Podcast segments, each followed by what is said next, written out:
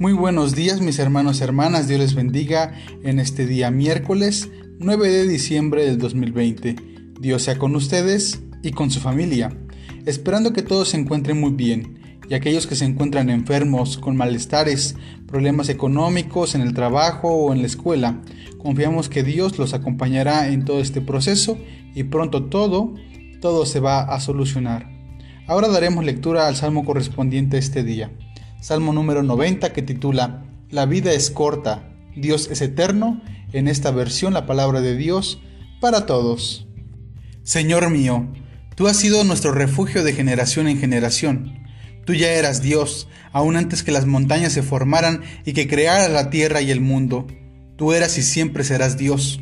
Tú traes a los seres humanos al mundo y los conviertes en polvo de nuevo. Para ti, mil años son como un día que ya se va, como unas horas que pasan en la noche. Siembras a los seres humanos cada año, de mañana brotan como la hierba, la hierba crece en la mañana y por la tarde se seca y muere.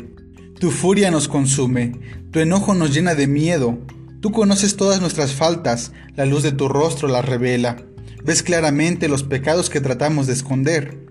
Tu furia puede acabar con nuestra vida. Eres capaz de hacer que nuestra vida se desvanezca como un suspiro. Podemos llegar a vivir 70 años, hasta 80 si gozamos de buena salud. Vivimos trabajando duro y sufriendo, y de repente nuestra vida termina y volamos. Dios mío, nadie conoce la fuerza de tu furia. ¿Será igual al temor que tú inspiras? Haznos entender que la vida es corta, para así vivirla con sabiduría. Señor, ¿cuándo volverás a estar con nosotros? Sé bueno con tus siervos. Llénanos de tu fiel amor cada mañana y nosotros siempre nos alegraremos y cantaremos. Danos tantos años de alegría, así como nos diste de aflicción.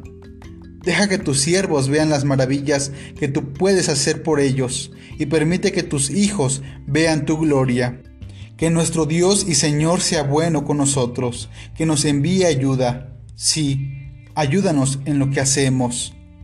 Pues bien, mis hermanos y hermanas, este libro da inicio al tercer libro de los Salmos, del capítulo 90 al capítulo 106. Y este salmo habla sobre el tiempo. Hay una necesidad de poder meditar sobre el tiempo, cómo estamos bajo su tiranía o cómo utilizamos el tiempo para beneficio del reino de Dios. Hay algunas imágenes que el salmista nos comparte, como este Dios preexistente, este Dios que está incluso antes del inicio de la creación. Es el Dios que conocemos, el Dios que nos acompaña, el Dios que nos da vida. Aquel Dios que ha creado los cielos y la tierra, los ha separado, los ha ordenado. Aquel que ha separado la tierra del mar y que ha ordenado todo según su propósito, según su causa. Frente a Dios el creador de los cielos y la tierra. ¿Quién es el ser humano? El salmista nos recuerda que Dios nos ha levantado como la flor del campo, aquella flor del campo que se levanta, florece, pero la tarde se seca y muere. Aquí recordamos otro pasaje de la Escritura, allá en Eclesiastes 3. Entre el momento de nacer y morir hay una vida. ¿Cómo vivimos esta vida? Recordemos, hermanos, que la vida es un mero suspiro. Afanarse por ella es fatiga y vanidad. Es decir, no se trata de pensar cuántos años más me quedan de vida o cuántos años más voy a vivir, sino se trata de poder reflexionar sobre nuestro presente y cómo lo estamos viviendo.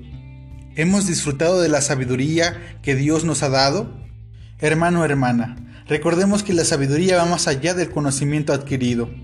La sabiduría es cómo voy a poner en práctica el conocimiento que Dios me ha dado, aquel conocimiento que he adquirido con el tiempo. La sabiduría se debe de practicar, la sabiduría se debe de ejercer en ayuda al prójimo. En ese tiempo que Dios me ha dado de vida, he buscado su presencia, lo he buscado a Él. En ese tiempo que Dios me ha dado de vida, lo he disfrutado Estoy alegre por la vida que Dios me ha ofrecido, con la vida que le ha ofrecido a mi familia. Me alegro todos los días porque veo vida en mi alrededor. He buscado a Dios a través de las maravillas que Él ha creado, a través de las montañas, de los cerros, de, los cielos y de la tierra que Dios nos ha ofrecido, de aquellas plantas que crecen en nuestro jardín o de aquellos eh, frutos que van creciendo y nos alimentan, puedo ver las maravillas que Dios ha hecho, las disfruto, las puedo gozar. Hermano, hermana, este salmo también nos invita a cuidar de nuestra salud. Dios quiere que vivamos con una vida digna, una vida plena, una vida con buena salud. Es por eso que también debemos cuidar todo lo que consumimos. Dios es nuestro refugio, nuestra fortaleza. Dios está al pendiente de nosotros, nos ha visto crecer. ¿De qué manera nosotros estamos impactando la vida de esta sociedad? ¿De qué manera estamos ayudando al crecimiento de nuestro pueblo? Nosotros pedimos que Dios sea bueno con nosotros, que Dios envíe su ayuda para auxiliarnos en todas nuestras actividades. Dios les bendiga mis hermanos y hermanas, Dios sea con ustedes. Bendiciones.